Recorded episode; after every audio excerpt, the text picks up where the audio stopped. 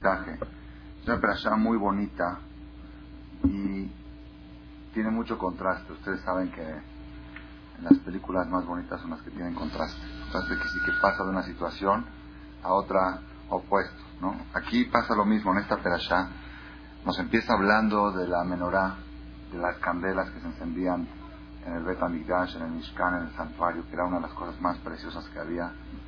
Ver el Aarón, Aarón Cohen, los Tanerot, cuando eleves las candelas. Eso tiene una conferencia aparte, el tema de lo que es la menorá. Después la Torah habla de los Levim, cómo Dios seleccionó a los levitas como una parte más selecta del pueblo de Israel para dar servicio a Dios, porque los Levim fueron ellos siempre muy abnegados al estudio de la Torah, la moral.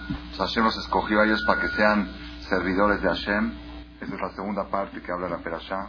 Después, la Torah nos cuenta, después de tener los Levim, el Corbán Pesach, el sacrificio de Pesach que el pueblo judío hizo el primer año después de haber salido de Egipto, al otro año, en el desierto, hicieron sacrificio del Corbán Pesach. Y luego la Torah nos cuenta la inauguración del Mishkan, la inauguración del santuario, nos cuenta que cómo era el sistema de viaje que llevaban los judíos en el desierto, cómo viajaban, cómo hacían para viajar. Nos cuenta que había una nube que cubría el Mishkan de día y de noche era una, una nube de fuego que le daba luz. Y cuando esa nube se elevaba, era una señal que tenían que partir. Cuando la nube bajaba, quiere decir que tenían que acampar. Que ellos partían al pie Hashem y a Hanú, por boca de Hashem acampaban y por boca de Hashem partían algo impresionante. A veces se quedaban un mes, a veces se quedaban un año, a veces una semana, un día. ¿Cómo, era, cómo hacían? Moshe Rabbeinu anunciaba, tocaban las trompetas. Todo, muy interesante la playa. Luego las banderas, cómo iban, cómo iba la, forma de partir era en banderas, era algo impresionante. Ellos iban en forma de Maguen David. El pueblo de en el desierto, el que lo veía desde el cielo, veía un Maguen David caminando, estamos hablando de millones de personas, iban caminando en forma de Maguen David Aquí estaba la bandera de Yehudá que abarcaba tres tribus, eran cuatro banderas, cosas y cosas muy preciosas, muy bonitas. Y la Torah nos cuenta el primer viaje que hicieron los judíos después de haber recibido la Torah. El pueblo de Israel recibió la Torah en Ar Sinai. ¿Cuándo la recibió en Ar Sinai? A los 49 días de haber salido de Egipto. ¿Cuánto tiempo se quedaron en Ar Sinai? ¿Cuánto tiempo estuvieron en Ar Sinai? ¿Cuánto? No, Moshe estuvo en el cielo 40 días y 40 noches. ¿Pero cuánto tiempo estuvieron ahí, en el lugar, en el sitio? ¿Cuánto? Aproximadamente. Aquí dice la Perashaka, dice en qué fecha fue. Allí dice el Pasuk, Vahi Bashana Shenit, el segundo año, bajó de Shasheni en el mes segundo, el mes de Iyar, Besrim bajó el 20 de Iyar. El 20 de Iyar fue la primera partida. Si ellos salieron de Mitzrayim en Nisan, recibieron la Torah en Sivan, Nisan, Iyar, Sivan, y al otro año, hasta Iyar del otro año, es decir, 11 meses, y un poquito más de 11 meses, estuvieron acampando en Ar Sinai. Y la primera vez, ahí se inauguró el Mishkan. En Ar Sinai mismo construyeron el Mishkan portable en Rosh Chodesh Nisan, fue la inauguración. Y la primera vez que se elevó la nube como señal de partida fue el día 20 de Iyar. 20 de Iyar fue el día que el pueblo de Israel partió de Ar Sinai. Y ahí cuenta la Torah cómo partían con las banderas, impresionante. Y después dice, Hashem, partieron del monte de Hashem, Derech Sheloshet Yamim, un camino de tres días. Varón Berit Hashem no sea Lifnem, el Aarón, el Aarón, el arca, donde estaban las tablas de la ley, el arca que estaba en el lugar más sagrado en el Kodesh HaKodashim, donde el Kohen Gadol entraba una vez al año en Kippur. El arca iba cubierto con, con una manta y lo cargaban los Kohanim Dice que el Aarón Berit Hashem iba delante de ellos tres días antes. Y si estaba en camino de tres días antes, la tur la emenuja para allanarles el camino. Si hay algún problema, el Aarón allanaba el camino. Si había una montaña, la, enderezaba. Si había un hoyo, lo emparejaba. Para que cuando el pueblo de Israel llegue, esté todo parejito. Y la nube de Dios estaba sobre ellos en el, en el campamento cuando iban a acampar. Aarón. Y fue cuando partió el Aarón por primera vez, el Aarón solito se levantó como para partir por primera vez. Vayomer Moshe, dijo Moshe, Kumá Hashem, Beafutsu y Beja, levántate Dios, que se diseminen tus enemigos, Beanusu Mesaneja, mi pareja, que se escapen tus, tus odiadores, los que están en Unujoy Omar, y cuando acampaba, cuando descansó el Aarón, dijo Moshe, Shubá Hashem Ribebot Alfe Israel. Es un pesuquín precioso, es una idea muy bonita. Todo. Hasta aquí todo va muy bien. Y esta es la, la mitad de la perashá que leímos, de la semana pasada, hasta la mitad, todo precioso. La menorá, los levín, el Pesach Sheni que hicieron, la inauguración del Mishkan, la nube que se elevaba, las banderas que partían, todo precioso, precioso.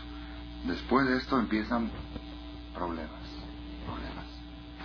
Empiezan manifestaciones, empiezan quejas, empieza, empieza el drama de la historia del desierto.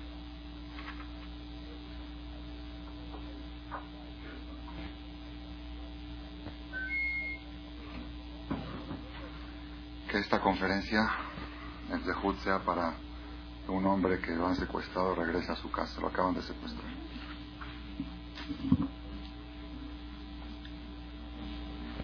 El esposo de la secretaria del colegio.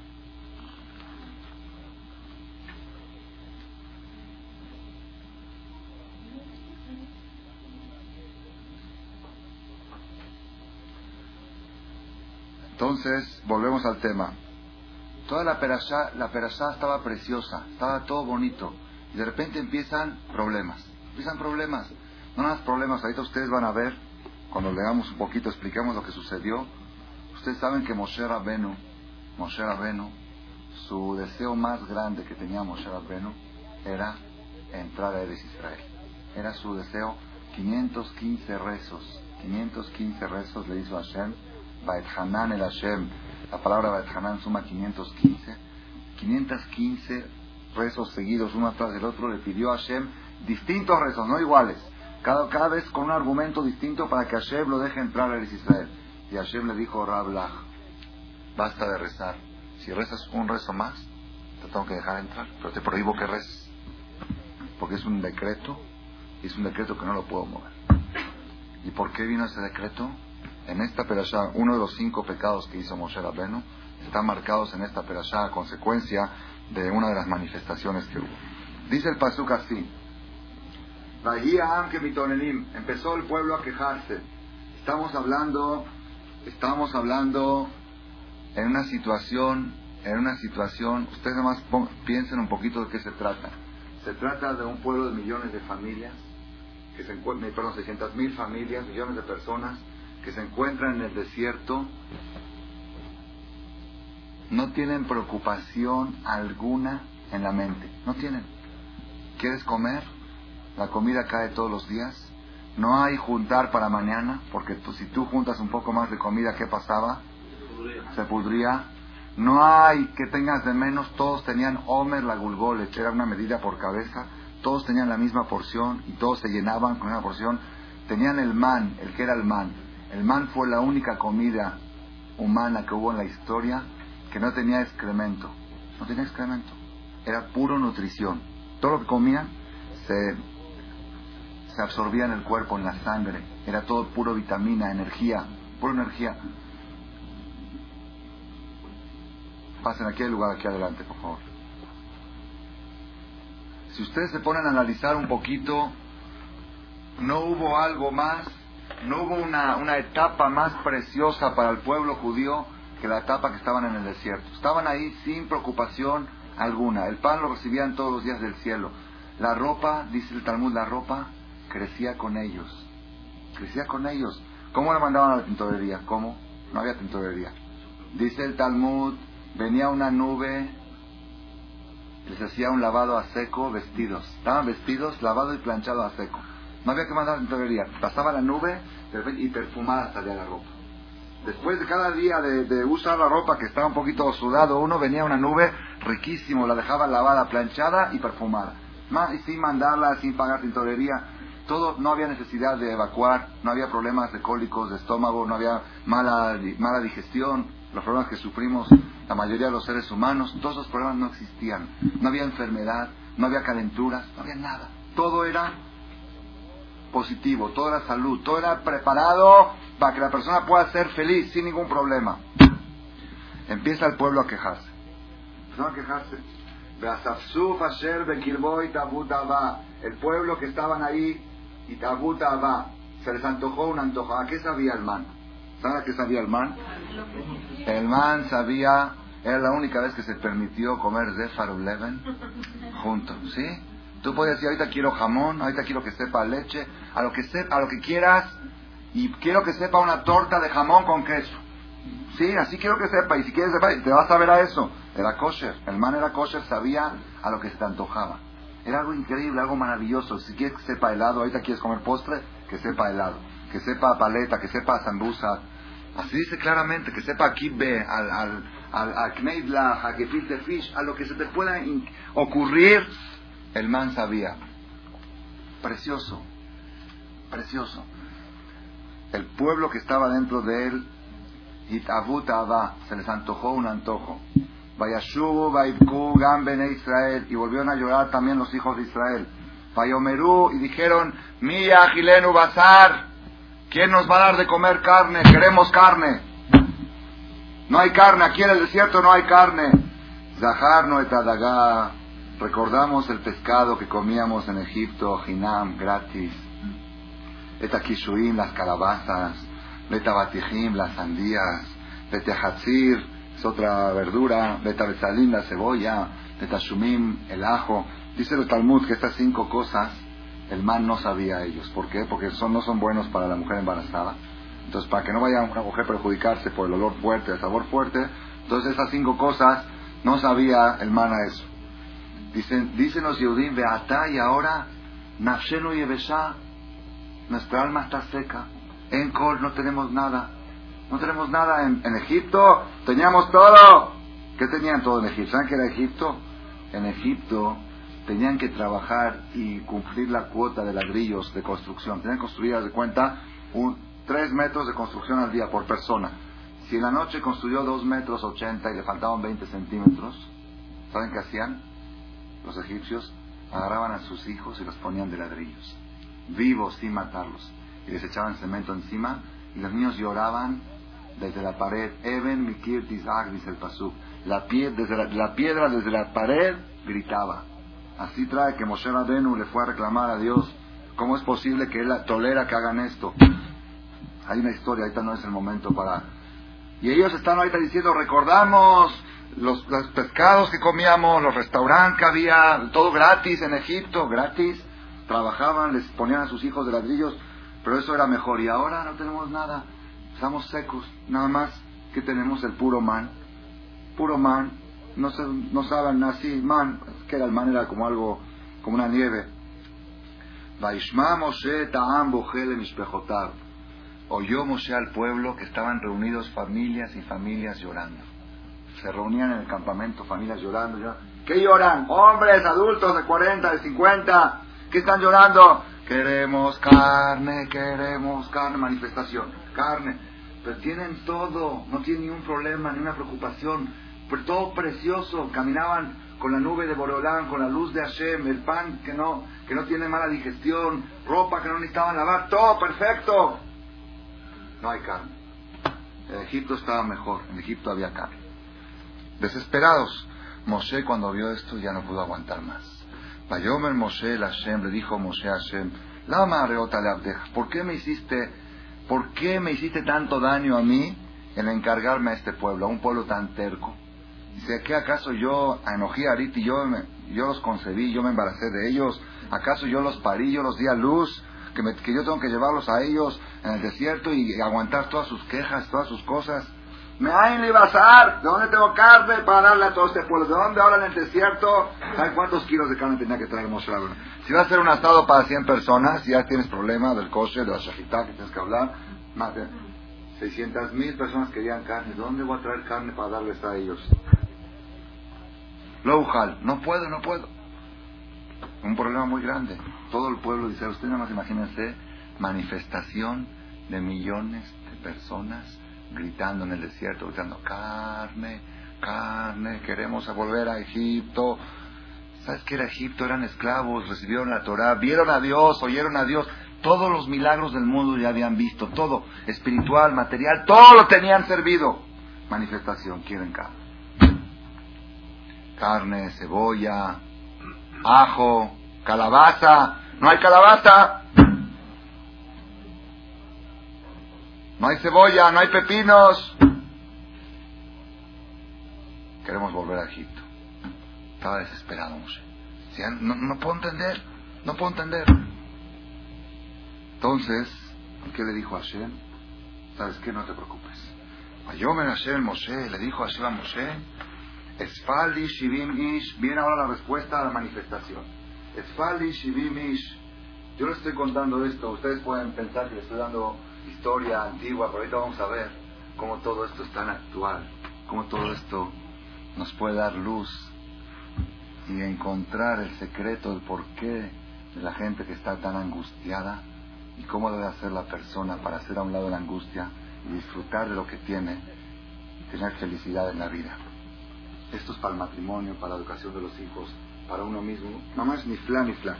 Viene Hashem y le dice a Moshe, reúneme 70, reúneme 70 Zekenim, Shivim Ish Mizikne Israel, 70 ancianos.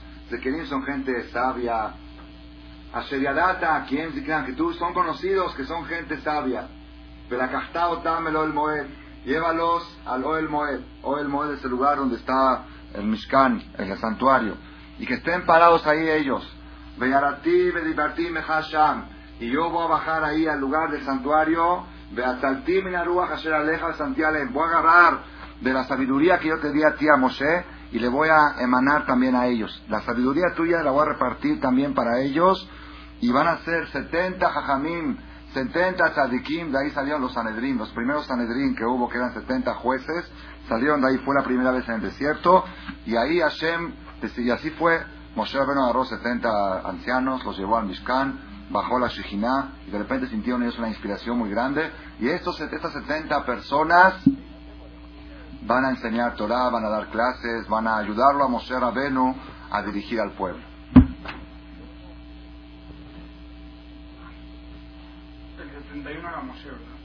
era Moshe. el 71. Imagínense ustedes, nada más imagínense ustedes que haya una manifestación ahí en el Zócalo de los trabajadores. Queremos aumento, queremos aumento. Viene el presidente Cedillo, se para y dice, a partir de hoy van a haber 70 profesores que les van a dar conferencias y les van a dar clases. Te están pidiendo carne, no están pidiendo conferencias ahora. Está increíble que lo lee, se vuelve loco. Yo años, yo estudié, yo 30 años estudié esto y no me di cuenta de esta pregunta. Yo estudiaba la perashá, está muy bonito, pero como que no entro bien al caso. Están pidiendo carne, carne, gritando, viene Hashem le dice, agarra 70 de Kenim, si ha dicho agarra 70 carniceros, shohatim, que agarre y que haga shejitá, está bien, tiene lógica, pero no le dijo eso, no dijo agarra 70 hombres que saben matar vacas, agarra 70 de Kenim, ancianos, para que sepan, los ancianos no sirven para hacer shejitá. La alajá dice, porque le tiembla la mano. Si tiembla la mano, el animal es taref. El animal tiene que ser que lo hagan ligerito, sin que tiemble la mano. Una persona mayor de X edad que ya le tiembla la mano, ya no sirve para hacer shejitá. Entonces los de Kenim no iban a hacer shejitá a las vacas. No, porque iban a hacer, pues ellos van a ser sabios y van a enseñar al pueblo. Lo están pidiendo carne. Después de eso Hashem le dice, y al pueblo dile, al pueblo dile, Tú reúnes 70 ancianos y dales que ellos van a recibir la sabiduría para poder enseñar. Y al pueblo diles, prepárense para mañana, van a comer carne. Hashem, porque ustedes lloraron en los oídos de Hashem, ¿quién nos va a dar carne? Que prefieren ir a Egipto, Hashem les va a dar carne, no les va a dar un día de carne, no dos días, no cinco días, no diez días, no veinte días, un mes van a comer carne hasta que les salga de la nariz la carne. Así está escrito en la Torah. La primera vez que aparece el concepto que se le salga de las narices, está aquí. Le va a salir por aquí carne. Se pican aquí, sale carne. Tanto que quieren carne, allá la gente les da hasta que les dé asco la carne. Así dice aquí la Torah. ¿Por qué? ¿Por qué les va a pasar esto? Este castigo que les va a dar carne 30 días mañana, tarde y noche. ¿Por qué? Porque ustedes despreciaron a Dios. Batirkule fanad y lloraron. Lamas de Atzano en Israel. ¿Por qué salimos de Egipto? Vayomer Moshe, y le dijo Moshe a Hashem, Sheshmeot elef ragli, seiscientas mil personas adultos, a Ama Sheanojibe Kirbo, cuentan el pueblo que tengo yo. Beatá Marta Basar Eten Laen Tú dijiste que le vas a dar carne para un mes. toda la carne, todo, todo el ganado que hay en el mundo, pueden alcanzar para darle de comer a 600 mil personas un mes. Y Metkol de allá, si recoges todos los peces del mar, ¿Umatzalem les va a alcanzar? ¿Cómo tú dices, Hashem, que me vas a dar, que yo vaya al pueblo y le diga, no se preocupen, van a comer carne 30 días? ¿De dónde carne? Estamos en el desierto, trae todo el ganado del mundo, no alcanza. Todos los peces no alcanzan. Ayome Hashem el Moshe, le dijo Dios a Moshe, allá Hashem Tikzar. ¿Que acaso hay algo imposible de Dios? Si yo te estoy diciendo que les voy a dar carne es porque les voy a dar. Atátire, ahora vas a ver que sí va a haber carne. Dice Rashi, Atátire, ahora vas a ver, pero a Israel no vas a entrar. Ahora, porque fallaste, porque dudaste del poder de Dios. Porque dudaste del poder de Dios. Atátire, ahora sí vas a ver como yo le voy a dar carne a todos, pero en el futuro no vas a ver. En Israel no vas a ver. Si trae aquí Rashi. Fue una de las causas, uno de los pecados que le costó a Moshe la entrada a Israel. Entonces viene la segunda pregunta de la noche. La segunda pregunta de la noche. ¿Ustedes pueden creer que Moshe Rabenu dudó? Moshe Rabenu, ¿había alguien en el mundo que conoció el poder de Dios más que Moshe Rabenu? Digan ustedes, ¿había alguien? No, pero la historia humana, un ser humano que pudo estar 40 días y 40 noches sin comer y sin dormir con Dios, que peleó contra los ángeles, los así trae el Talmud. Tuvo una lucha, se tuvo que agarrar del trono celestial para poder luchar contra ellos. No hubo un ser humano que conocía el poderío de Boreolam. Hubo alguien que vio al partirse el mar y hundirse todos los enemigos, todo, que, trajo el mar, todos los milagros de la historia, los hizo Moshe, los vio Moshe Rabero con sus ojos. Y ahora está dudando si Hashem puede darle de comer carne 30 días a 600 mil personas. ¿Es lógico? Entonces tenemos ya dos preguntas.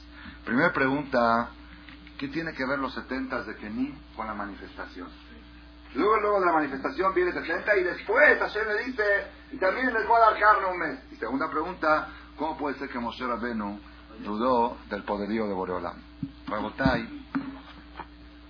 vamos a llegar ahora a un, uno de los mensajes, vamos a ver cómo en esta, en esta parte, en este pasaje de la Biblia, está escondido el secreto de la felicidad del ser humano sobre la tierra. El secreto en el matrimonio, como dijimos antes, el secreto para educar a los hijos y el secreto para uno mismo, para educarse uno a uno mismo. El Talmud, el Talmud dice, hay una parte en el Talmud, Masaje Tamid, que dice así, Asara de Barim, Shal Neger. Diez cosas preguntó Alejandro Magno a los hajamim del sur. Los hajamim que vivían en el sur de Israel.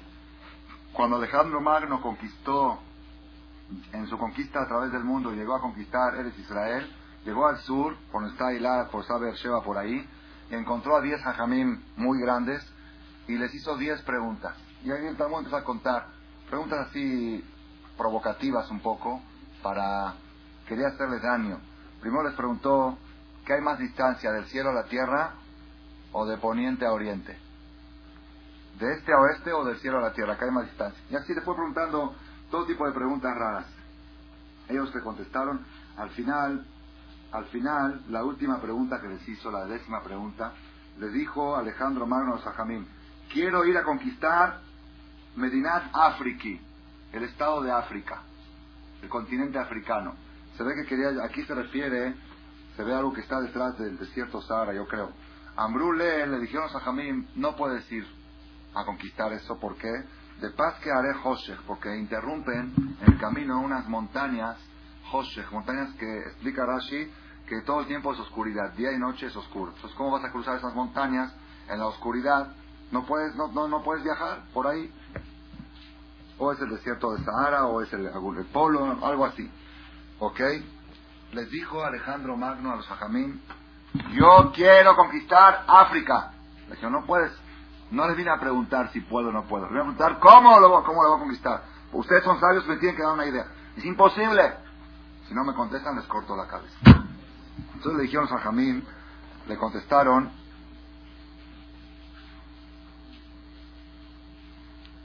trae burros de Libia los burros libios eran burros muy eh, que sabían caminar en la oscuridad. Veite kibore de matne y trae un trae una cantidad muy grande de estambre de, de hilo y amárralo cuando partas de rumbo a África, amárralo en un árbol en algún lado, llévate el hilo todo el tiempo para que si te llegas a perder puedas regresar en el camino con el, con el hilo. Sigues el hilo, así le dijimos a Jamín, ok. Así hizo. Fue, trajo burros de Libia, trajo miles de burros, puso a sus soldados, a su ejército, amarró un mecate para no perderse, un mecate fuerte de un árbol, y empezó a caminar por el, por el desierto, pasó la oscuridad, hasta que llegó a África. Cuando llegó, dice la Gemara, Matala Ume llegó a una ciudad de Kula Nashe, que habían puras mujeres. Una ciudad que vivían puras mujeres. No hagan preguntas cómo se reproducían y todo eso, no sé. No dice. Acá dice, había puras mujeres. Quizá entraban hombres a visitar de vez en cuando y nacían. Si nacían niñas, se quedaban. Nacían hombres la mandaban afuera. Era una ciudad de puras mujeres, feministas.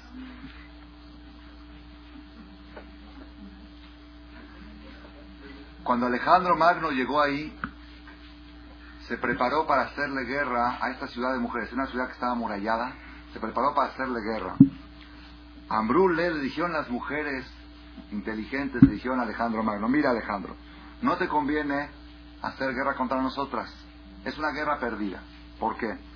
Si, si nos matas, van a decir que rey cobarde que fue a pelear contra mujeres. Es cobardía, en ese tiempo era cobardía, hoy no sé cómo es, pero en ese tiempo pelear contra mujer era un signo de cobardía. La mujer es débil de naturaleza. ¿Qué vas a hacer guerra contra mujeres? ¡Ay! Entonces, si nos, si nos matas, van a decir que rey cobarde, que emperador cobarde, que peleó contra mujeres. ¿Y si te matamos? ¿Qué van a decir? Que emperador frágil, que mujeres lo vencieron. Entonces, tienes todas las de perder. Si pierdes, pierdes. Si ganas, pierdes. Con la mujer así es. Si pierdes, pierdes. Siempre es pérdida, es pura pérdida. Porque si le ganas, qué cobarde. ¿Cómo te, está llorando? ¿eh? cobarde. ¿Cómo hace sufrir a tu mujer? Y si te gana, qué, tierno que eres que tu mujer te venció. Siempre estás perdido. Con ella estás perdido. Entonces mejor no pelear con ella. Así le dijeron las mujeres.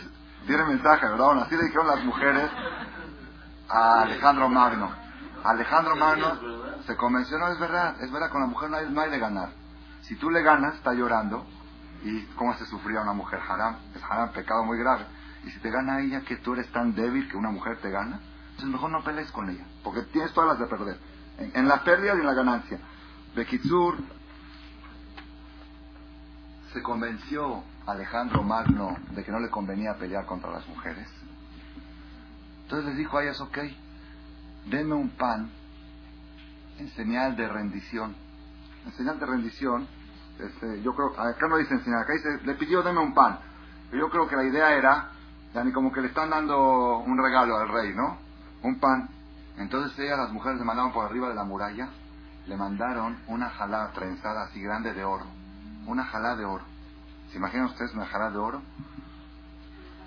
Ah, perdón, dice el Talmud, una jalá de oro con una mesa de oro. Una mesa de oro con una jalá de oro. Entonces, le preguntó Alejandro Magno a las mujeres, ¿qué acaso en esta ciudad la gente come oro? ¿Acaso existen seres humanos que comen oro? Pensó que esa era la comida que comían estas mujeres. Entonces le contestaron las mujeres, ¿qué acaso en Roma no había pan que tuviste que venir a África a buscarlo? Entonces debe ser, si, bien, si nos pides pan, Debe ser que estás buscando pan de oro, porque pan normal, en Roma seguro debe de haber. Por eso preparamos una jala de oro y aquí está. Dice la Gemara algo increíble. Kinafig se retiró, Alejandro Magno, Magno derrotado. Derrotado. No, no físicamente, pero derrotado moralmente. Se la hicieron bien hecha. Escribió sobre la puerta de la ciudad, el portón de la ciudad, escribió Alejandro Magno, él mismo escribió así, Ana Alejandros Mogdon Haiti Shatia. Yo Alejandro Magno fui tonto. Adatiti Lendinat África hasta que llegué a la ciudad de África de las mujeres y aprendí sabiduría de las mujeres. Él escribió en la puerta, yo Alejandro Magno atestiguo que era yo ignorante hasta que llegué aquí a la ciudad de África y aprendí sabiduría de las mujeres. Esa es una parte de la historia de Alejandro Magno. Vamos a la segunda parte, que también está relacionada con nuestra conferencia. Kishakil Beate, cuando siguió caminando por África, y Ativa Aguma Ayana, Kahilama, se sentó al lado de un manantial, de una fuente de agua, a comer pan con los soldados, con el ejército tenía y tenían ellos unos peces, aquí trae la llamada unos pescados, que los ponían en sal, no había refrigerador, no había congelador, los ponían en sal, los llevaban con ellos bien cubiertos de sal y eso lo conserva que no se echen a perder. Entonces, pero para comer no pueden comer un pescado tan salado, ¿qué hacen? Lo tienen que enjuagar en agua. Entonces lo enjuagaron en el agua de la fuente esa que estaba ahí. Cuando comieron el pescado, sintieron que el pescado, aparte de un sabor riquísimo que tenía, tenía un aroma muy especial. El pescado que huele a pescado. ¿Verdad? No dice huele a pescado, pero este pescado olía a perfume. Algo fuera de lo normal. Se no puede ser. ¿De qué era? Del agua del manantial. Dijo Alejandro Magno, estas aguas son muy especiales, no son aguas normales. Quiero, quiero ver de dónde vienen estas aguas que huelen tan rico. Hay quien dice que, que se lavó la cara con esas aguas. Bekitsur siguió la ruta de ese río, de ese lago, siguió la ruta hasta que llegó a las puertas del Gan Eden. ¿No dice la Biblia que un río sale del Gan Eden para regar al jardín y de ahí se abre y, son, y se hacen cuatro ríos? Un río es Éufrates y un río es el Tigris y un río, los cuatro, Pichón, Gijón, Hidekel y Prat. Así está escrito en Bereshit, al principio de Bereshit. El Ganeden está aquí abajo, el Ganeden no está ahí arriba. Hay Ganeden a León, arriba y Ganeden a Tactón, el de abajo. Adán Arishon, ¿en cuál estaba? El de aquí abajo, ¿dónde Dios lo desterró después del pecado? ¿Dónde puso las espadas de fuego para que no pueda entrar? El Ganeden de aquí abajo. La Torah dice con claridad, se encuentra por oriente, en, eh, donde está el Tigris y el Éufrates. Entonces, Alejandro Magno se imaginó que este lago debe ser un lago muy especial. Siguió el camino hasta que llegó a una muralla muy alta que decía Share Ganeden, los portones del Ganeden. Dijo Alejandro Magno, Pitjuli Baba, ábrame la puerta, quiero entrar. Ambrules de Ashar la Hashem. Tzadikim Este portón es de Dios. Aquí Tzadikim entran. Aquí no entran ni emperadores, ni combatientes, ni medalla de oro, ni campeones de fútbol, ni boxeadores. Aquí entran tzadikim. ¿Tienes pasaporte de tzadik? Adelante. ¿Qué es eso? Dijo Alejandro Magno, Ana Malka, yo soy rey. Ana Mechshav Hashivna, yo soy una persona importante. ¿No me pueden dejar entrar? aquí no entra gente importante. Aquí entran tzadikim. La importancia aquí es tzadikim. Digo, bueno, por ser que soy rey, denme algo, denme una señal que yo pueda comprobar en Roma que estuve en las puertas del Ganeden. Denme una señal. Yabule Gulgal Tajada. Le aventaron un ojo. Un ojo. Ojo, así. Feo, ¿no? Un ojo. Ojo humano. Llevó ese ojo a Roma. Cuando llegó ahí, dijo, ¿qué será este ojo? Puso una, una báscula. Una báscula. Puso de este lado el ojo. Y de otro lado empezó a poner plata y oro. Así trae una pesó todo su tesoro de plata y oro, oro y plata, lo le y el ojo pesaba más. Tenía el ojo de este lado que puede pesar 100 gramos, y de este lado tenía toneladas de oro, y seguía pesando más el ojo. Se volvió loco, mandó a llamar a los ajamim, que le aconsejaron cómo ir a África. Dijeron, ¿qué es esto? En Ganeden me entregaron esto. ¿Qué quiere decir esto?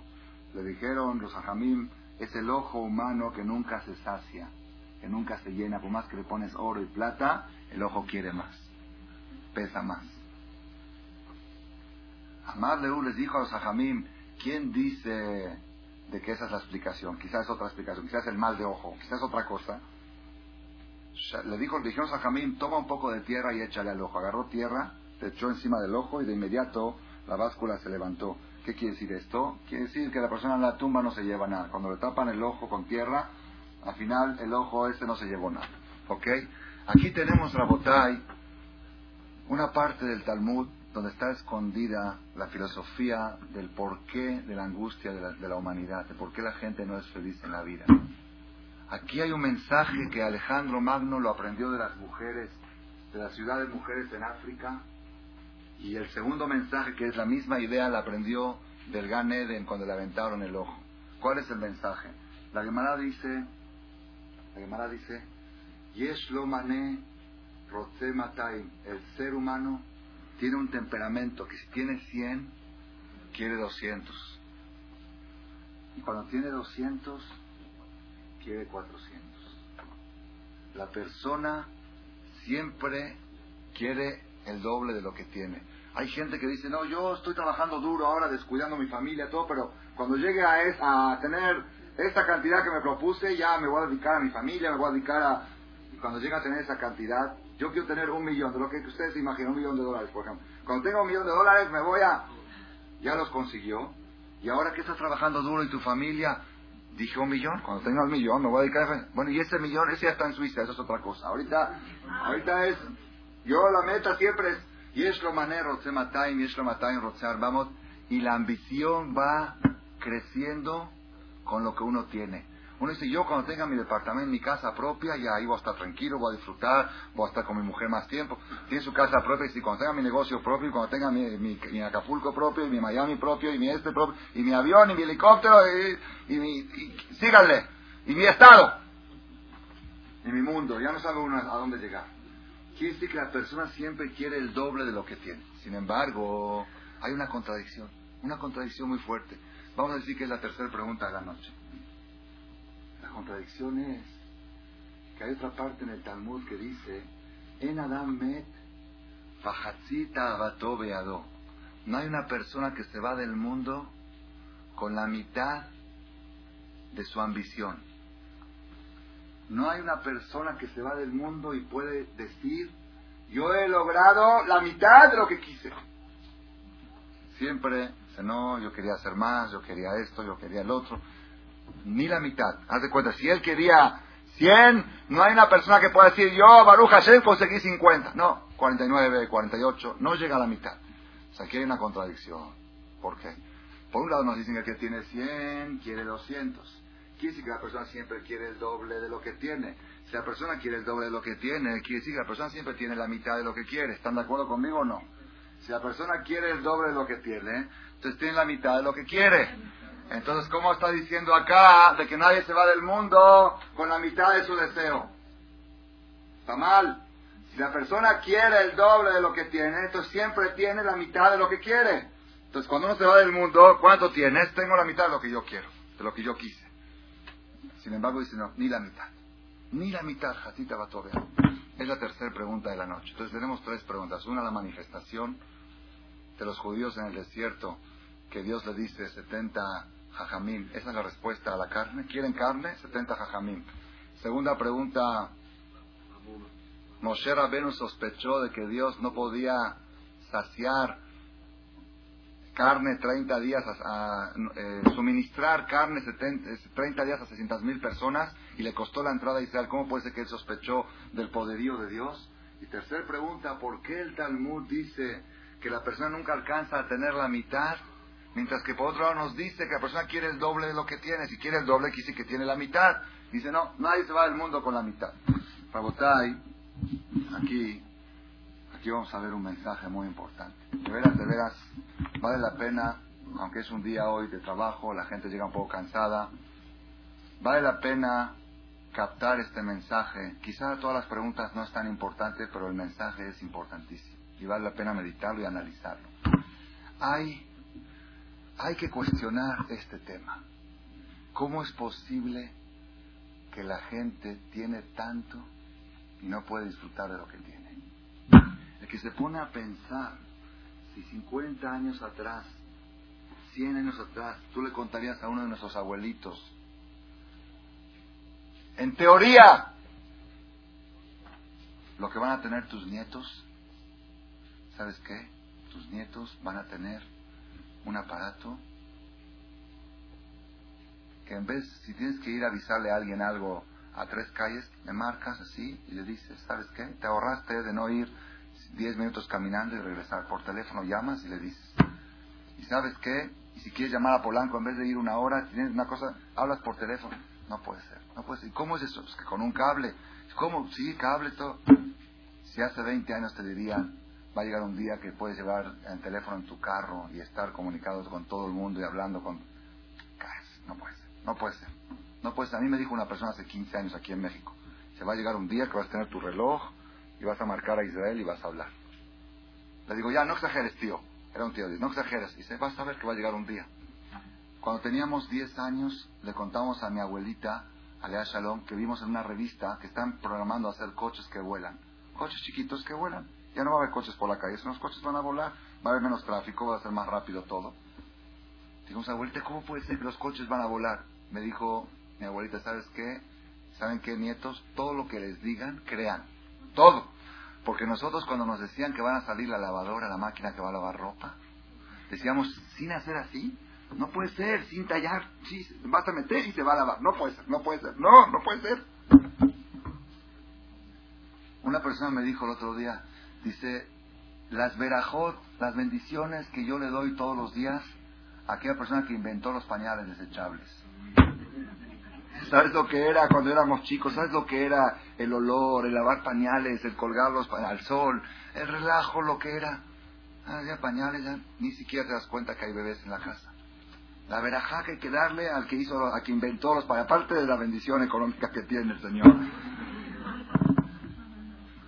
todo el que se pone a pensar un poco, ¿quién, quién soñó, quién pensó gires, choferos, coches? El problema es si el día que no circula, si tienes dos coches de, repuesto, o uno de repuesto, o esto, o, tres muchachos, o cuatro, todo, todo ese tipo de cosas, cosas que no existían, que no se podía uno soñar. Cuando la gente, cuando la gente, yo conozco, conocí una persona que me dijo, yo buscaba en los botes de basura cáscaras de naranja, para poder comerla junto con el pan, con el pan duro que tenía en la casa. Cuando la gente luchaba para tener un peso para comprar la leche. Entonces, si tú le contarías a tus abuelitos cómo va a ser la vida hoy, va a decir, ah, entonces mis nietos van a ser los hombres más felices del mundo. Con todo eso, con igires, con celulares, con teléfonos, con esto, con aparatos, con casa acá, con cruceros, con viajes. Van a ser la gente, seguro en esos matrimonios no va a haber problemas de Shalom Bay, nunca, jamás. ¿Cómo va a haber problemas con tanta abundancia, con tan... Todos los problemas son porque no hay leche, porque sí hay leche, porque sí hay... Pero cuando va a haber todo eso, ¿quién va a ver dónde va a haber pleitos? Con eso va a ser muy fácil educar a los hijos, todo va a estar fácil, todo va a estar ligero, el hombre va a tener más tiempo de dedicarle a su familia, porque va a haber más abundancia. Sin embargo, cuando agarramos, hacemos un estudio, ¿cuándo había más unión en la familia? ¿Cuándo, cuándo se dedicaba más a la familia? cuando había más Shalom Bait, cuando... ¿Cómo puede ser? ¿Por qué? Y es lo mané Matay. Tiene 100, quiere 200. Alejandro Magno conquistó el mundo entero. Hay una historia que está contada en los libros de Goim, que yo creo que está de alguna manera, que de alguna manera está relacionada, de alguna manera está relacionada con, con, este, con lo que está en el Talmud. Dicen que Alejandro Magno llegó a un lugar ahí en, Roma, en su conquista, llegó a un lugar donde había un filósofo griego que se llamaba Diógenes. Este filósofo Diógenes era un hombre pobre, vivía con vivía en una creo que una carpa al lado del río, al lado del mar y estaba él sentado tomando sol y pensando filosofía. Llegó Alejandro Magno con todo su ejército, se paró frente a él y dijo, "Yo soy Alejandro Magno, ¿en qué te puedo ayudar?" Está en francés el dicho. Le contestó el Diógenes, no me cubras el sol. Si me quieres ayudar, no me tapes el sol. Yo estaba tomando sol y te paraste enfrente y ya no me llega el sol. Le contestó Alejandro Magno, dice, no, de veras, de veras, yo te quiero ayudar. Le dijo Diógenes, ¿desde cuándo un pobre le va a ayudar a un rico? Si un pobre le va a ayudar a un rico, le dijo Alejandro Magno, tú eres filósofo, todos saben que yo soy el rico, tú eres el pobre. Dice, para mí, para mí, rico no es el que tiene, rico es el que no le falta y pobre es el que le falta. Si yo tengo esto, no me falta nada. Tú tienes 75% del mundo conquistado, te falta 25, estás en déficit. El que está en déficit, ¿cómo puede ayudarle a uno que no está en déficit? Este está muy, está muy parecido a lo que cuenta el Talmud. Un hombre que llegó a la ciudad de África, viniste a buscar pan de oro, faltaba pan en Roma. ¿Qué viniste a buscar aquí? ¿Qué te faltaba ahí que viniste acá? ¿Por qué? ¿Por qué? La pregunta que quiero analizar la noche de hoy es, Ok, todos sabemos que, que tenemos ese defecto los seres humanos. Que quiere 100, tiene 100, quiere 200, tiene 200, quiere 400, no se llena. La ambición, la ambición. Eh, la culpa la tiene la ambición. Mister, como si fuera que hay un señor ambición, que le echamos toda la culpa a él. La ambición la tenemos aquí, aquí adentro.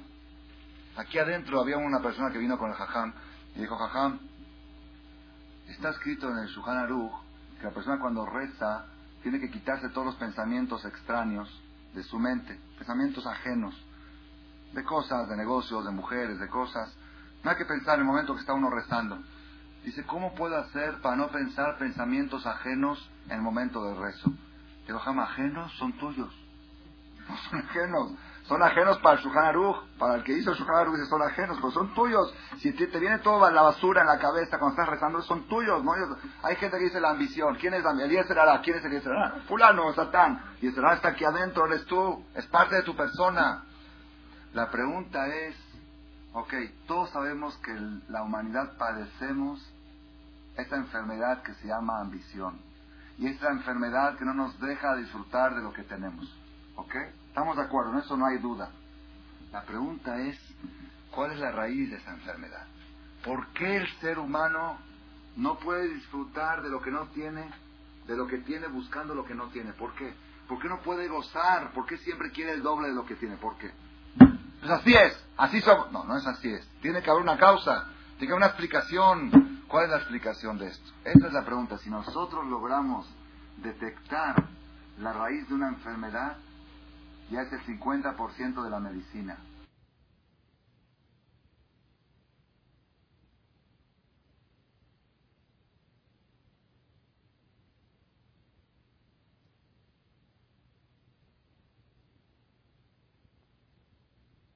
De medicinas. Sale cada año y te dice, para este problema se toma esto, y esta medicina está compuesta de esto, y esto tiene consecuencias secundarias, esto, precauciones tales, mujeres embarazadas no pueden tomar. Cada medicina, entonces tú tienes un problema, abres ese libro, yo les puedo recetar cualquiera, cada quien me diga qué problema tiene. Yo abro el libro, tiene, es más, lo tengo en CD, en computadora más fácil. Pongo tecleo, dolor de estómago, aparecen todas las medicinas que hay, qué contraindicaciones tienen, qué laboratorios la hacen, cuánto cuesta, todos los datos del... Yo ya soy doctor sin embargo, ¿por qué no soy doctor? Si yo sé recetar, ¿por qué no soy doctor? Doctor no es saber recetar. Doctor es saber diagnosticar. El doctor es el que sabe decir cuál es el problema que tiene. Te duele el estómago, pero el estómago de qué viene. ¿Viene de una infección en el oído, de una infección acá, de una mala comida, o viene de algo en el riñón, o de qué viene ese dolor? Eso la verdad no sé. Como yo no soy doctor y no estudié medicina, pero si tú me dices exactamente qué, de qué padeces, yo te receto. Lo más fácil de la medicina es recetar. Lo más fácil es ir a la farmacia, comprar una medicina y tomarte lo más fácil.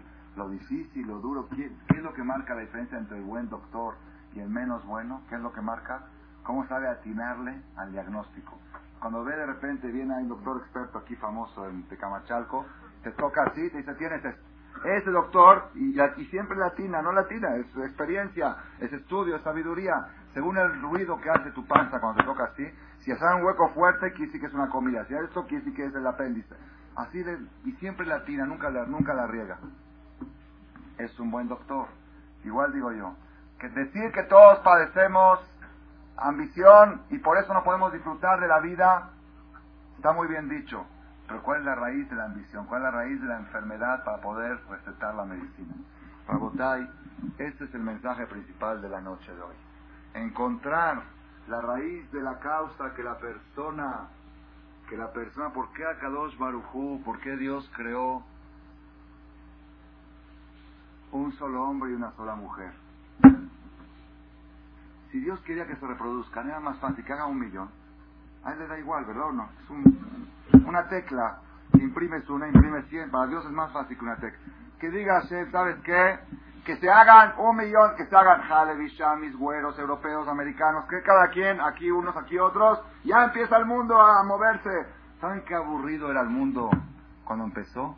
Imagínense ustedes lo aburrido de un solo hombre en el mundo, una sola mujer, no hay televisión, no hay partido de fútbol, no hay con, quién jugar, no hay, este, no hay equipo, no hay nada, todo aburrido, ¿qué, qué se hace? Yo, yo pensé una vez, ¿Dónde durmió la primera noche Adam Arishon? ¿Dónde? ¿Tenía casa? ¿En qué suelo? No en el suelo del colel. en el campo. No, en el campo. Ahí se acostó en el campo. ¿Era feliz o era infeliz? Dijo, jadito de mí, no tengo techo. Fíjense, Rabotai. No había otra cosa. Fíjense, Rabotai, fíjense algo muy curioso. Las personas construyen palacios, palacios, palacios. Trabajan día y noche para construirse un palacio y de repente sale al patio y dice, ¿a qué sales? que quiero despabilarme, quiero tomar un poco de aire. Entonces, ¿para qué construiste el palacio? ¿Para salir afuera? Así es la gente, es, una, es muy curioso. Uno tiene casas de 1500 metros techados, con decoración, con todo, y sale afuera a tomar un café. ¿Por qué? que quiero tomar aire, quiero despabilarme, quiero rico así, dormir rico aquí, al aire libre. Entonces, ¿para qué construiste el palacio este? Así es lamentablemente, uno quiere regresar a lo que era dama. ¿Por qué Hashem creó al mundo tan aburrido? ¿Por qué creó Adam Arishon un solo hombre y una sola mujer? ¿Saben por qué? Dice el Talmud, para enseñarnos que el secreto del éxito es cuando la persona tiene una mujer que sepa que no existe otra. Adam Arishon podía poner sus ojos en otra, aunque quiera no podía. Esto es lo que hay. Rabotai, Rabotai, ustedes se ríen yo conozco hombres que tienen mujeres preciosas en todos los aspectos, en todos los aspectos, físicamente, en personalidad, y sin embargo están buscando otra cosa. Están buscando otra cosa. ¿Por qué? ¿Por qué? ¿Se acuerdan del aparador, no? ¿Se acuerdan del aparador? ¿A qué? El vestido del aparador. Dos mil dólares costaba el vestido. Hasta que, hasta que lo convenció el marido que se lo compre. Después de un mes no tengo lo que ponerme.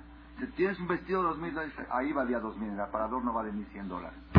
En el vestido, en el aparador vale, en el vestidor no vale cien dólares. Ahí vale dos mil y aquí no vale cien. ¿Por qué la persona, cuál es la raíz de la causa que la persona, había un jajam que decía, Jafet Haim decía, hay personas que tienen oro y lo hacen tierra, y hay gente que tiene tierra y lo hace oro. ¿Por qué la mayoría de las personas, me incluye a mí mismo, agarramos oro y lo hacemos tierra. No sabemos disfrutar del oro que tenemos. ¿Por qué? ¿Por qué? Porque queremos más. Queremos más y siempre lo, se antoja más. ¿Y por qué? ¿Ok? ¿Y por qué? ¿Y cómo se resuelve eso? No quieras, no quieras más. Quiero.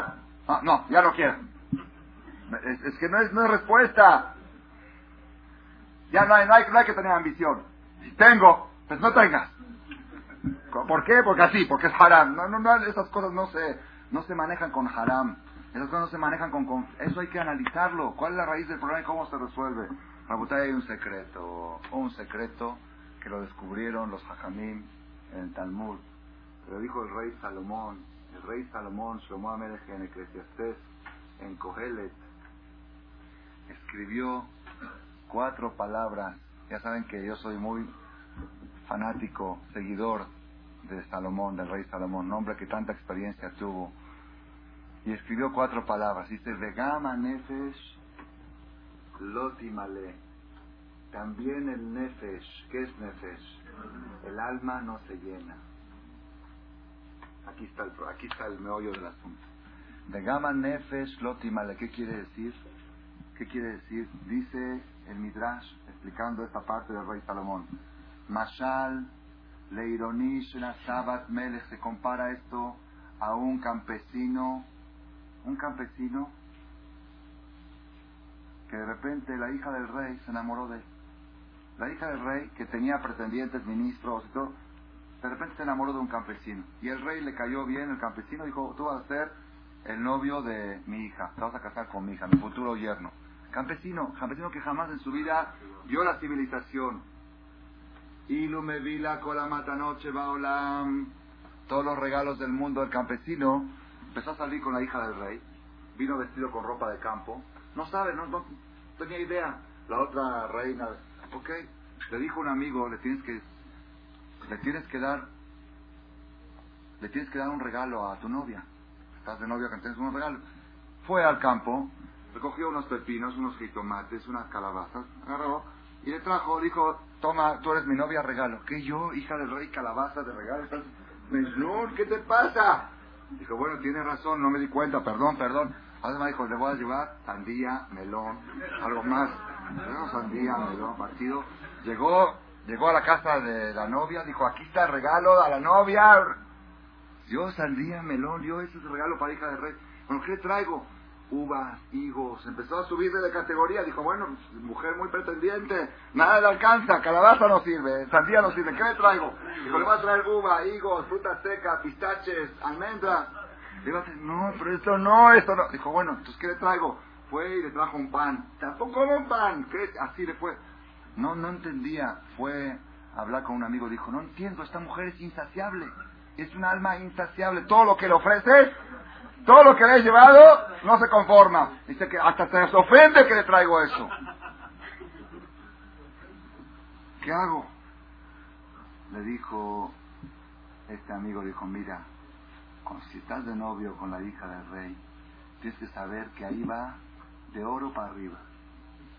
De oro para arriba. Ahí no se puede, no puedes bajar de eso. Empezar, hay oro, hay platino, hay oro, hay diamantes, de oro para arriba. Tráele algo de oro, algo así entonces fue, le compró algo así, un detalle chiquito de 10 gramos, o le llevó, ok, era algo chiquito, pero ya era oro. Cuando llegó dijo, bueno, ahora sí, ya, ya empezaste, ya, ya subí, ya, ahora sí, no te digo que es suficiente, pero ya, ya entraste, entraste en la onda, ahora entraste en la onda, ahora sí me diste alegría, ok, dice la Gemara, dice el Talmud, la hija del rey es el alma de la persona que tiene adentro, es debajo del trono celestial, es hija de Dios, hija de Borolam, la Neshama que tiene cada uno adentro. ¿El campesino quién es? El cuerpo es el campesino. Se forma un matrimonio muy raro, muy raro, entre dos cosas totalmente opuestas, polarizadas. Una que viene hija del rey aristocrática, otro cuerpo que es animalítico, gato, perro, igual que los animales. Y viene el alma y le dice, ok, ya nos vamos a casar, ¿qué vas a regalar? Una carne asada rica, así, suave carne asada.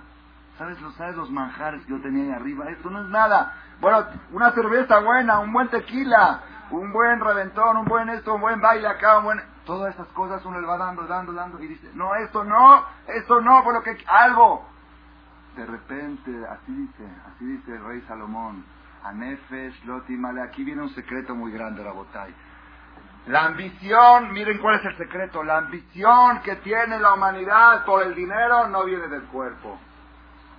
Los gatitos no son ambiciosos, los perros tampoco, la vaca tampoco, el camello tampoco, el cuerpo es animal, el animal no tiene ambición.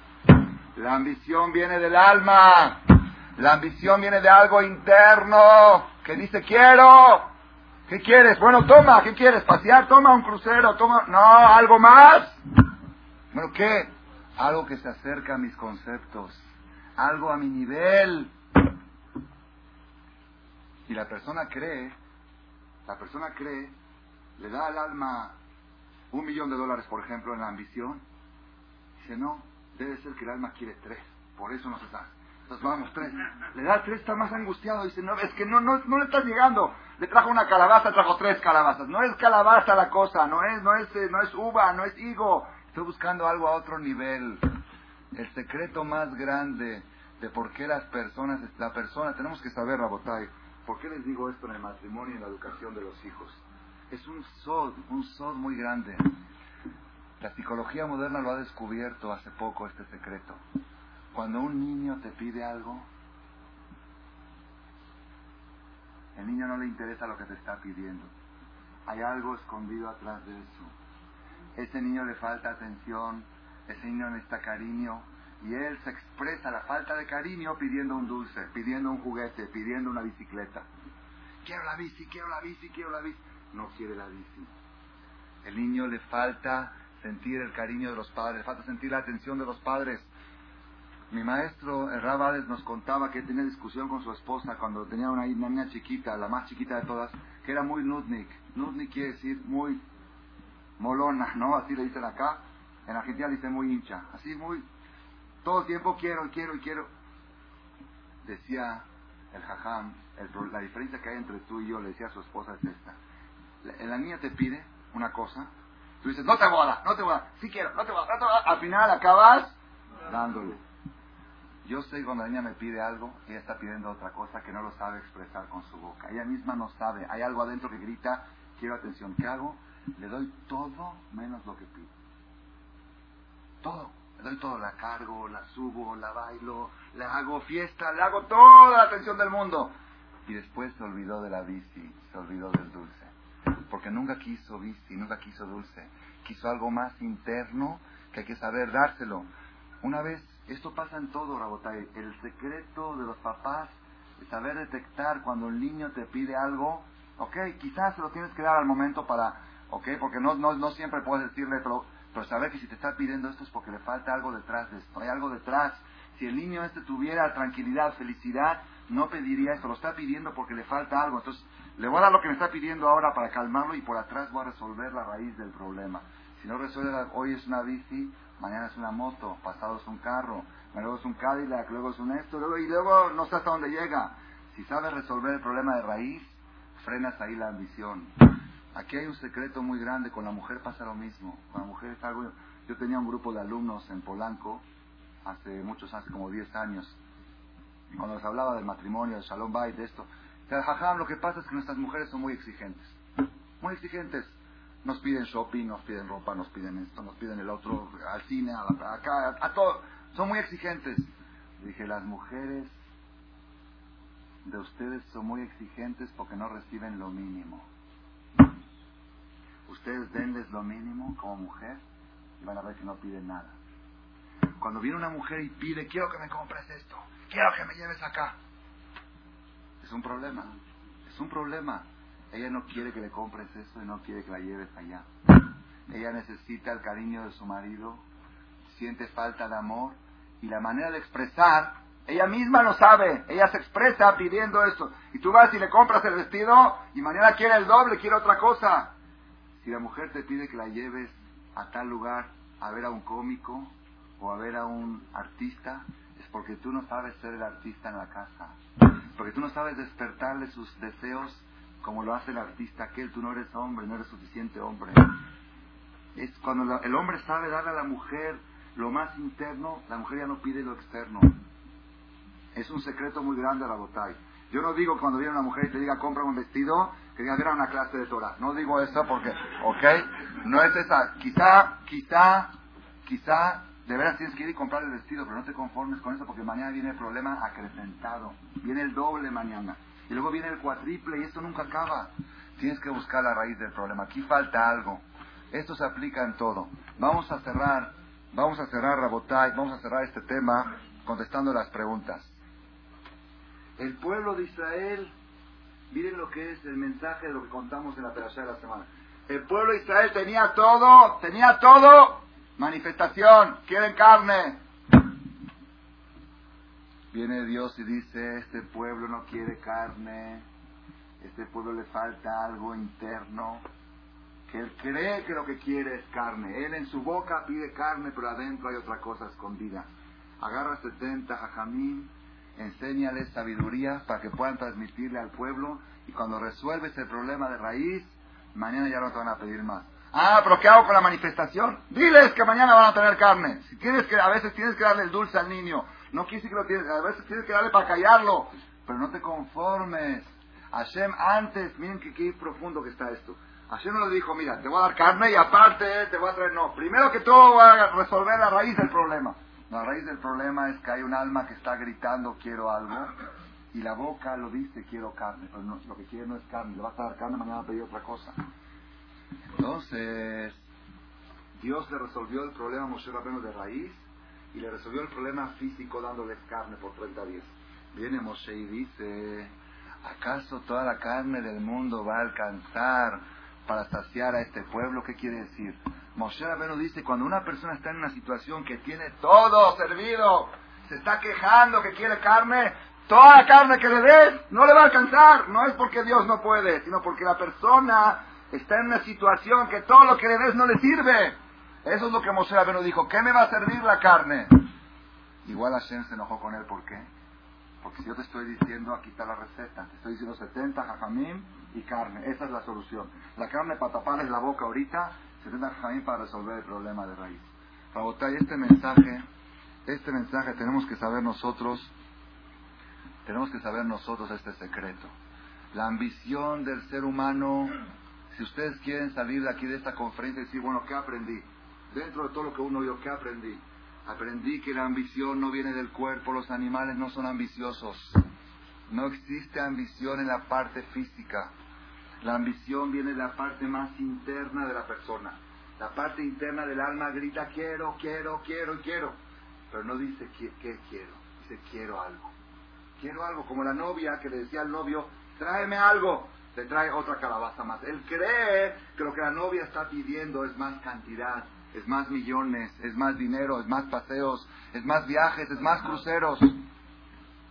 Sin embargo, cuando tú llegas con la novia, con la Neshama, con el alma y le dices, ¿sabes qué? Te voy a dar Torah, te voy a dar sabiduría, te voy a dar filosofía, de repente viene el alma y dice, ¿sabes qué? No digo que es suficiente, pero esto sí se acerca a mi nivel. Esto es, esto es más o menos parecido a lo que yo estoy buscando. Y ahí es cuando la persona empieza, empieza a calmarse. Yo recuerdo tenía aquí un alumno en, en este Midrash hace unos años, una persona casada, joven, Belén hará, muy pudiente económicamente. Y él me dijo que antes que él se acerque al judaísmo, a la Teshuvah, no se vestía un traje de menos de dos mil dólares. Iba a comprarse a Estados Unidos ropa, encontraba un traje que le gustaba, ¿Cuánto cuesta? ¿500? No. Tiene un defecto, el precio. Yo no, no es para mi categoría las camisas de 200, las corbatas, no sé de qué. Me empezó a decir, dice, no, era, no podía yo soportar tener vestido algo que su valor comercial es menos que esto. Si ahora que hice Teshuvah, ahora que estoy estudiando Torah, ahora que vengo, a hacer mi negocio sigue igual y mejor, voy a Estados Unidos a comprar un traje, me gustó cuando cuesta 400 dólares. Es muy caro. Quiero uno de 300. Porque haram, ¿para qué el dinero ahí? Mejor lo doy de acá, mejor hago una obra de bien con él. dice, pero es natural, no crea que lo hago forzado. Natural, no, no, no entiendo. Mi, mi esposa dice, bueno, ¿qué te pasó? Y los amigos dicen, ¿estás loco qué? No, pues ya, ¿saben qué pasó? Había algo adentro que gritaba y él pensaba que lo que gritaba era un traje de dos mil dólares. Después ya no, dos mil no, tiene que ser tres mil, tiene que ser cuatro. Cuando de repente le dio a su alma lo que estaba buscando, ¿para qué traje dos mil? Con trescientos es suficiente. Es el secreto más grande para resolver, para resolver la tragedia de la ambición. Yo le llamo la tragedia, es una tragedia, Rabotai. Es una tragedia porque la gente es infeliz por culpa de la ambición. El secreto es descubrir la raíz de la ambición. La raíz de la ambición viene del alma tú empiezas a darle a tu alma al nivel de lo que está buscando. No digo que de repente le traigas 100 toneladas de oro. Empieza a darle 10 gramos de oro, pero que sea oro, que sea algo parecido a lo que ella está buscando y vas a ver cómo la ambición se va desvaneciendo poco a poco. Ese es el secreto que aprendemos de la playa esta semana. Quiero contarles, para terminar, para concluir, hace como dos meses quizá ya se los conté, lo conté en otro grupo, no me acuerdo si aquí también lo, conté, pero vale la pena repetirlo. Se me acercó un joven, un muchacho joven, soltero, más o menos 30 años. Belén Ara es un muchacho muy pudiente económicamente, que Hashem aumente más. Fue a revisar sus mezuzot, le habló al hajam que revisa la mezuzot, quiero revisar la mezuzot de mi casa. Dijo, ¿cuántas son? Dice, 45 mezuzot. 45 meses dos. Dice, es que mi casa, mi casa hay puras puertas, así dice. Una mansión, yo una vez fui a ver su casa, una mansión, una esquina, aquí en, aquí en Tecamachalco, algo imponente, se ve de afuera impresionante, y me enteré porque la persona que le dice, ¿cómo 45 meses son para una casa? Son de lo de 10 casas, pero 5 casas. Sí, son puras puertas. Muchacho heredó la riqueza de su papá, su mamá vive con su mamá viuda, ya tiene creo que 5 o 6 años que su papá, vive con su mamá, viven bien, no le falta nada. Muchacho hizo Teshuvah hace unos años, ya ni se acercó al judaísmo, empezó a respetar Shabbat. Llegó un día acá, un sábado en la noche, vino a rezar en Shabbat en la noche y me dijo, Jajam, necesito hablar con usted. Dice, este Pesaj, fue después de Pesaj, dice, este Pesaj, cuando llegó la noche del Ceder, mi mamá sacó las vajillas y los cubiertos de oro que tenemos de Pesaj. Para Pesaj tiene cubiertos de oro. No me acuerdo si me dijo bañados en oro, creo que me dijo que eran de oro. ¿Okay? Dice, yo crecí en cuna de oro. Yo crecí, de chiquito nunca me faltó nada y siempre tuve, antes de pedir las cosas ya las tenía. Nunca faltó nada y siempre abundancia, lujos, toda mi vida. Dice, sin embargo, Rab, entro a mi casa y siento un vacío, un vacío, una angustia, una depresión. No puedo explicarla. Tengo todo, no tengo nada. No sé explicarlo, no sé. Y Baruch Hashem también ya es religioso, es decir, ya respeta, respeta Shabbat, pone tefilín, pero siento un vacío interno muy fuerte. Es que cuando una persona se acerca al judaísmo, al principio lo llena, pero después si no se sigue superando, otra vez vuelve el vacío, tiene que la persona seguir avanzando, no es, no se puede quedar estancado. Él tiene varios años ya estancado, como que no avanzó, avanzó a un nivel, se quedó.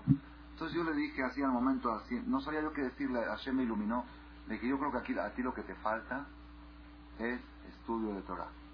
Tú, Baruch Hashem, respetas kosher, respetas Shabbat, respetas tefilín, te falta estudio de Torah. No estudias Torah. Sí, bueno, ¿y cómo se hace eso? Dije, Baruch Hashem, eres pudiente. Fíjate cómo hace fulano tal, le di ejemplo de gente rica. Se dan el lujo, traen un rabino contratado especial, bien pagado a su casa, a su oficina, a su casa, una hora al día, que te enseñen Torah y vas a ver cómo tu vida va a cambiar. Y si eso cómo se hace? Le dije, déjame investigar a ver si consigo a alguien. Minashamay salió en tres días encontré a una persona, Baruch Hashem, muy buena para que le vaya a enseñar. Él se emocionó mucho, a la otra semana empezaron a estudiar. Me habló hace dos, tres semanas, me habló por teléfono y dice, mi vida ha cambiado 360 grados. Soy otra persona. Dice, no tengo palabras para agradecerle. Me, dijo palabras que ya, ok. Dije, seguro después va. Colgué, me volvió a hablar después de una semana. Jajam, todo lo que le pueda explicar es poco. Es que no sabe usted, era lo que me faltaba en mi vida, era lo... Eh, es todo, esto para mí vale más que todo lo que tengo de Kitsur. Ahorita está en Los Ángeles, me habló ayer por teléfono de Los Ángeles, estaba yo en una boda, me dijo mi hija, me habló al celular, te habló urgente, fulano. ¿Qué quieres? Otra vez recordarle que soy el hombre más feliz del mundo. Le dije, ¿te puedo pedir un favor? ¿Me permites, me permites contarlo en público? Dice, claro que sí. Le dije, yo no digo nombres, no, no, no tiene que decir mi nombre, pero sí le permito que lo cuente. La que quiera saber quién es, me dijo que en privado le puedo decir, que vaya y que le pregunte el cambio, la sensación interna, la paz que siente, la tranquilidad, la felicidad que siente, el cambio de 180 grados en menos de un mes que empezó a estudiar Torah una hora al día. Ese es el secreto que vimos en la parasha de la semana. La persona busca carne y busca esto y busca lo Ese muchacho Jacito, el que les cuento este, de que cada vez me venía con un problema, que angustia, que depresión, que, pensamientos en mujeres, que cómo hace para quitarse y eso hará de, de sexo y esto y no, no tenía armas para darle. Dice, jajam, esto resolvió todo, todo. Ya se me antoja menos las mujeres, ya veo menos, ya... Todo, todo distinto, todo cambió. Las mujeres que no son su mujer, él es soltero todavía, ¿ok?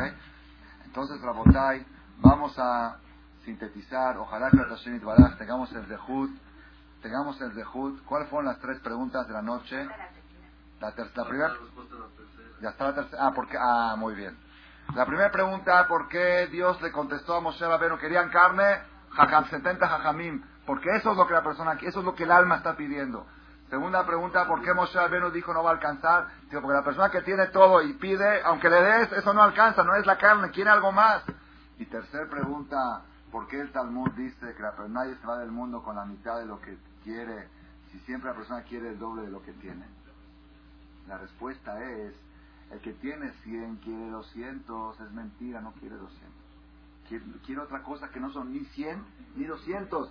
No vayas a creer que porque el que tiene 100 quiere 200, el que tiene, el que tiene 100 tiene la mitad de lo que quiere. No es cierto, porque él quiere otra cosa que ni se acerca a esos 100 y a esos 200. Por eso nadie se va del mundo con la mitad de lo que quiere. ¿Entendieron la, eh, la filosofía que hay aquí? Aparentemente él cree que quiere otros 100, pero no es cierto. Él quiere otra cosa que no se acerca al nivel de eso lo que, lo que le estás dando. Por eso cuando la persona se va del mundo, ni la mitad de lo que quería tiene. ¿Por qué? Porque quería otra cosa de otro nivel y no se lo ha dado. Ojalá que tengamos el dejud de acercarnos a esa luz, como dice aquí el Señor, a esa luz, a esa energía que satisfaga lo de adentro y cuando satisfacemos lo de adentro, también en el matrimonio, también en la educación de los hijos, muy importante aplicar este mensaje, nutre a las personas por dentro y van a dejar de fanfarronear por fuera. Nutre, hay que nutrirse a sí mismo, a su mujer, a sus hijos por dentro y van a ver cómo todo cambia. Si tú resuelves el problema de raíz, vas a ver cómo todo va cambiando poco a poco sin darte cuenta. Tu mujer que era muy exigente, ya exige menos. ¿Por qué? Porque tiene algo interno que la llena, tiene el cariño, tiene el amor. Ese es el mensaje principal, ojalá que podamos llevar a cabo estos aprendizajes de la Torah. Amén. Muy bueno.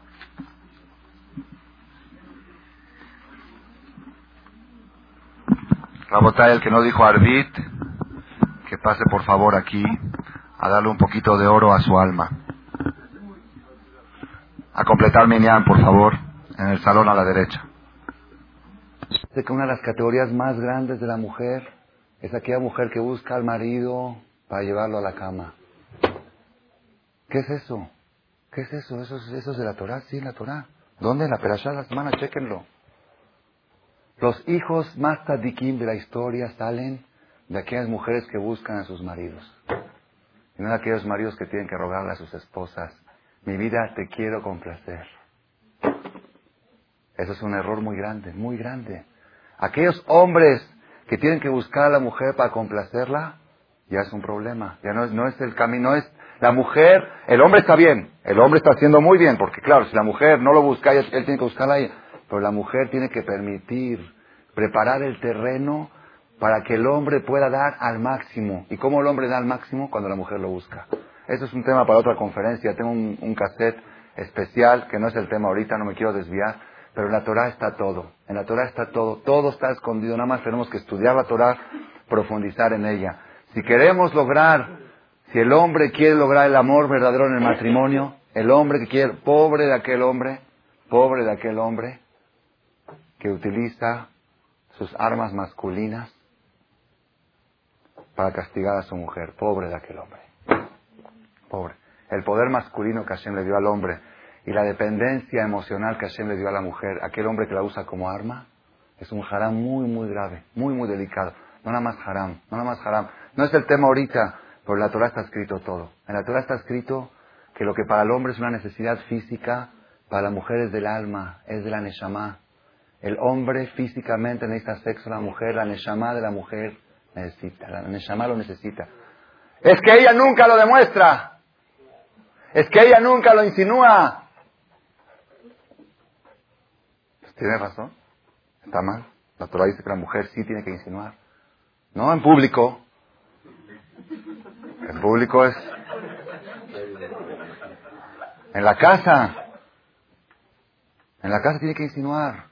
El hombre llega, la mujer está toda arreglada. ¿Qué? ¿Pensaba salir a algún lado? Entonces, ¿para quién se arregla? Para salir. No, me arreglo para entrar, me desarreglo para salir para que uno de afuera no, me vea. Así es la Torah, la Torah enseña claramente. Las mujeres harían lo que la Torah dice, todos los matrimonios serían distintos.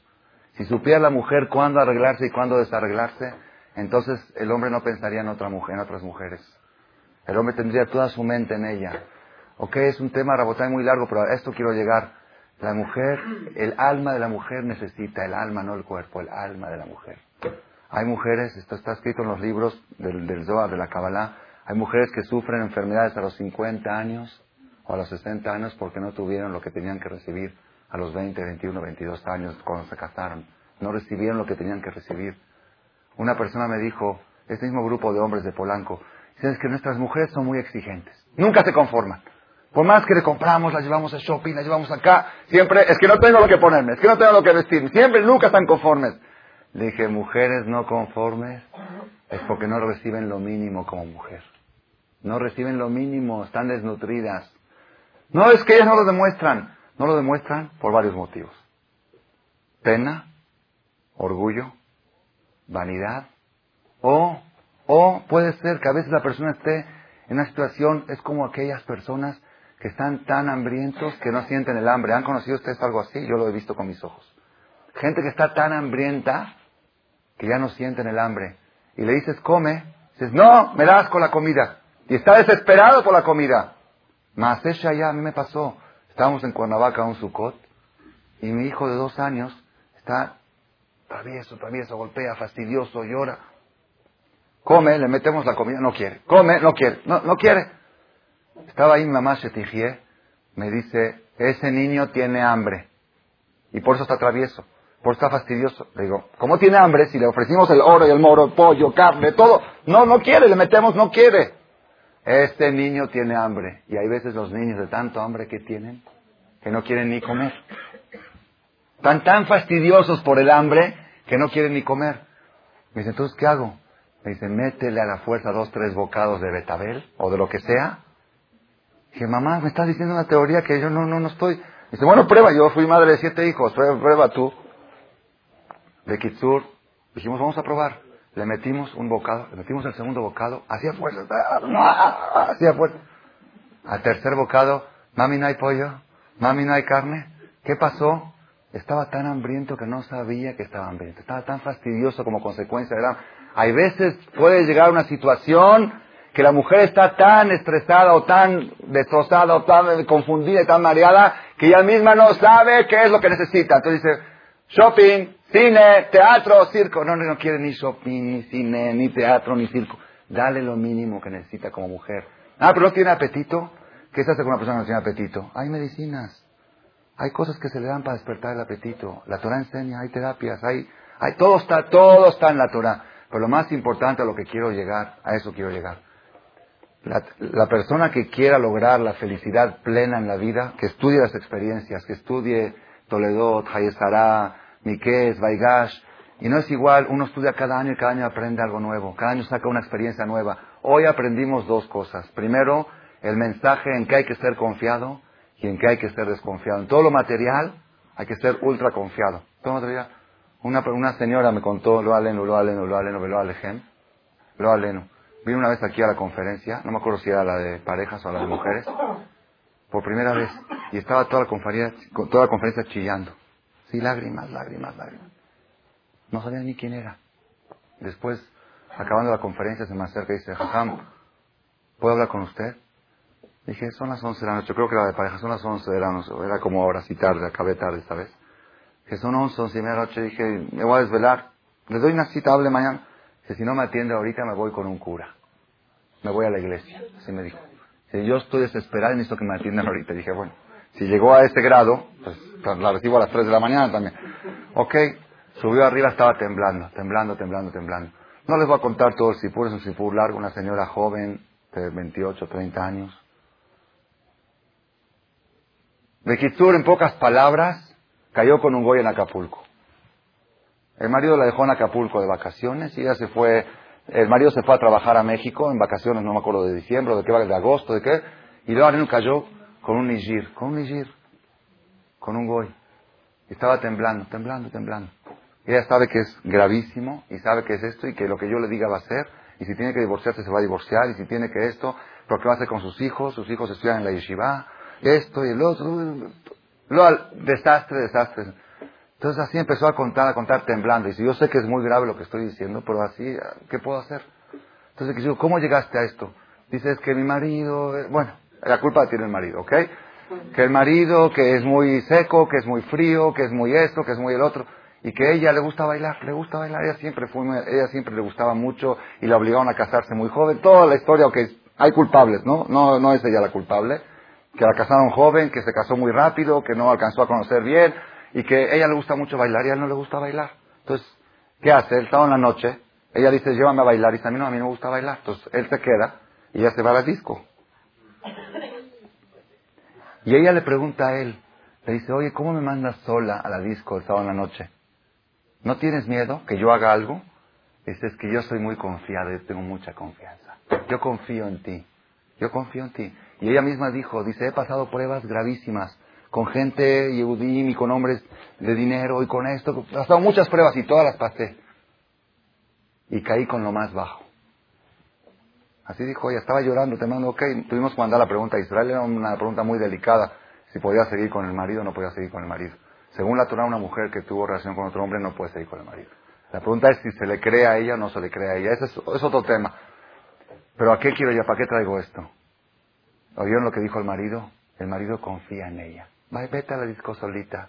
Vete con el profesor que te enseña a jugar tenis que te agarre de los pechos y que te, haga, que te enseñe cómo se hacen los estos. Yo confío en ti. Yo sé que tú no vas a llegar más allá. Yo, yo sé, yo sé quién es mi esposa. Yo sé quién es. No hay. En estas cosas, en apotrofosa. La persona tiene que saber en qué confiar y en qué desconfiar. Y cuando la mujer le dice, oye, dame, dame tu dinero, yo te lo cuido. No, no, no, cuídate. De la mujer, cuídate. no, no, no le des porque estás capaz de gastarlo. Ahí es desconfiada. La persona tiene que saber en qué confiar y en qué desconfiar. Todo lo que es económico, material, dale tu coche, dale la llave de la, caja fuerte, dale la, firma del banco. todo lo que es material, dale a la mujer.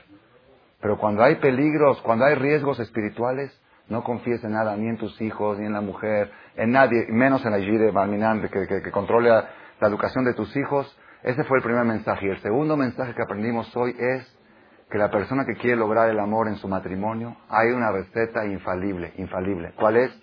Dar y dar y dar. Y la persona, con esto voy a terminar, la discusión que hubo aquí en el público, ¿qué porcentaje de personas hay de la primera categoría y cuál de segunda? Aquí dijo 80-20, 70-30, 99. Yo les voy a dar la respuesta exacta y ustedes chequenla. Investíguenla y díganme si es cierto o no. ¿Qué porcentaje hay de gente que exprime de sí mismo para dar? ¿Y qué porcentaje hay de gente que quiere exprimir al mundo para recibir? Yo les voy a decir exacta, exactamente qué porcentaje. El mismo porcentaje de gente feliz que hay en el mundo. Investiguen. Investiguen. Cuando encuentren ustedes el porcentaje de gente alegre y feliz en el mundo que están las 24 horas del día alegres, ese porcentaje hay de gente que se dedica todo el tiempo a dar. ¿Por qué? Porque el dar provoca alegría. El dar provoca simja. Yo lo dije en forma de chiste. Mishenichnas a dar, Marvin besimja. El que entra a dar, el que entra al matrimonio para dar, Marvin besimja. Cada vez tiene más. El que entra a recibir, lo contrario de simja. El dar provoca simja. En este momento no puedo yo extenderme y explicarles filosóficamente por qué el dar provoca alegría. Pero está comprobado, ya está comprobado científicamente, ya psicólogos, psiquiatras recomiendan a gente angustiada con depresión que hagan tres actos de favores al día sin que el que recibió el favor sepa que lo hiciste. Sin que nadie sepa que lo hiciste, solamente por hacerlo. Y es una terapia infalible, ya está comprobado. La Torah lo tiene escrito hace tres mil años, cuatro mil años. Si nosotros adoptamos los consejos de la Torah, tenemos garantizado, tenemos abierto el camino a la felicidad y ir a Tzon, que Hashem nos ayude y nos dé tiempo para estudiar, profundizar en la Torah y aplicar las experiencias de Bereshit para nuestras vidas y enseñárselas a nuestros hijos.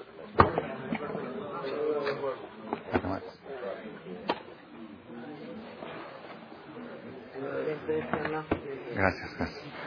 el que no dijo Arbit, por favor, que haga el favor de pasar aquí al salón de al lado a completar mi...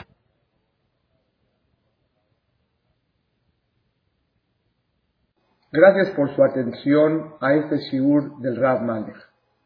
Les recordamos que pueden visitar la nueva página de shemtov.org en el internet www.shemtov.org. Actualmente la página cuenta con varias secciones noticias sobre las actividades de Shem Tov a nivel mundial, escuchar o bajar las últimas conferencias del Rav Malek, escuchar o bajar la alajá del día, imprimir o estudiar desde su computadora la perashá de las semanas, estudio diario de Gemara, Daf Yomi en español, sincronizar su iPod con podcast, un manual para crear su propio CD de las conferencias que existen en la red, adquirir libros con entregas internacionales con la metodología del Rav Malek de español, fonética y hebreo simultáneamente, así como ubicar las ciudades en donde se reparten CDs a nivel mundial. Es que la misbot y muchas gracias.